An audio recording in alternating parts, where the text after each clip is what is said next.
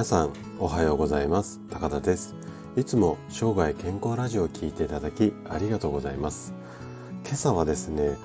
食事についてちょっと話をしていきたいんですけどもで食事といってもですねあの通常話をしている食事の内容ではなくって誰と食事をするのかこの辺りの話ですね。で私がまあもともと営業マンだったんですけども営業マン時代っていうのはまあ営業先っていうか日中外出してるので外出先で一人でランチをするこれが天番だったんですよね。えっ、ー、とまあ牛丼書き込んであとはまあコーヒー飲んでのんびりみたいな感じが定番だったんですけれどもでうん外出していない時していない時なんかは、まあ、あの、お昼になると、まあ、一緒にこう仕事をしている同僚とか、あとはまあ、上司なんかと一緒にランチをしてたりしていたんですが、この形がですね、ちょっと危険だよっていう話、これをさせていただきたいと思います。で、えっ、ー、と、まあ何が言いたいかっていうと、お食事っていうのはリラックスした環境でとるっていうことがすごく大切になってくるんですね。なんでかっていうと食事そのものこのランチだとかディナーその食事の時間がストレスにつながってしまうからなんです。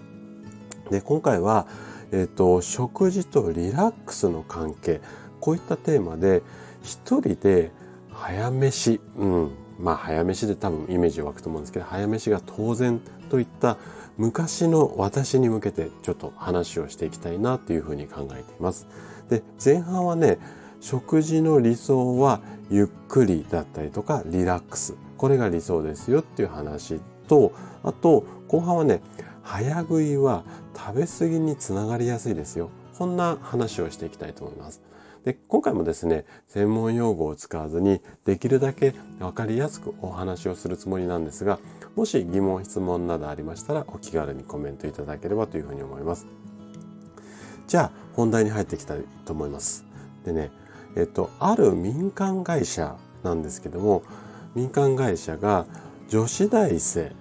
2840人を対象にこんな調査を行ったんですよね。でどんな調査かっていうと女子大生における疲労と抗うつあのうつ病のうつですね。抗うつと食の関連について。でここでねあの気になる調査結果があるんですけれどもこのいろんなこう、うん、質問をして、まあ、女子大生の約3,000人の方がお答えになってるんですがその中で一人で食事をすることはほとんどないっていうふうに答えた方のうんと傾向を見ると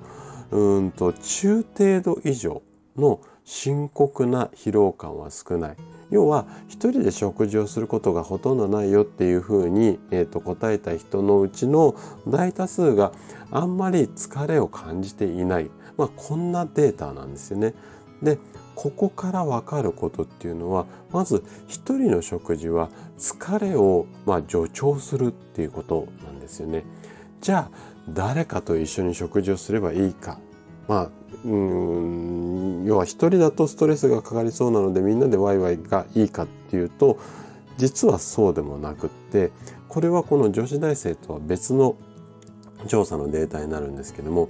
仕事中のランチタイム。まあ要は平日の昼間ですよね。昼間に上司とか同僚と一緒に食事をするよっていう人のうちで約53.9%がその食事の時間に何かしらのストレスを感じているっていうことなんですよ。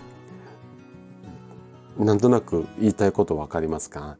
結論としては要は食事は気の置けない友人だとか家族と楽しむっていうことを心がけることが大切っていうふうになるんですね。で食事に関するこんな怖い話もあるのでちょっとその、うん、怖い話を後半していきたいと思うんですけども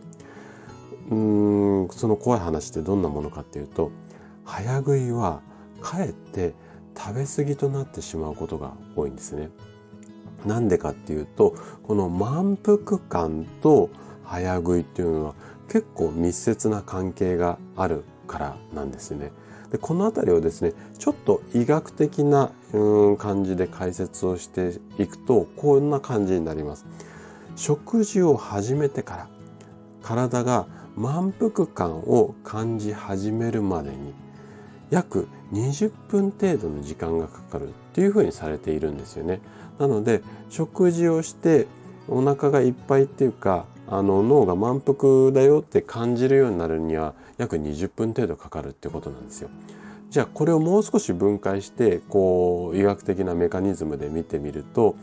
食事を通していわゆる糖質ってものを体の中に吸収していくわけになるんですけどもでこの糖質がですね血液の中に乗ってこう体の中にぐるぐるぐるぐる流れていくんですけどもこの流れることによって脳の満腹中枢っていうのが刺激されます。ただしその食べたものが血液に乗って流れて満腹中枢のところまでに到達するのに約20分ぐらいかかるっていうことなんですよ。なので20分前に食事を食べ終えてしまうと脳がまだ満腹を感じていない状態なのでもうと食べたくなるもうちょっともうちょっとっていうふうに脳が感じちゃうんですよね。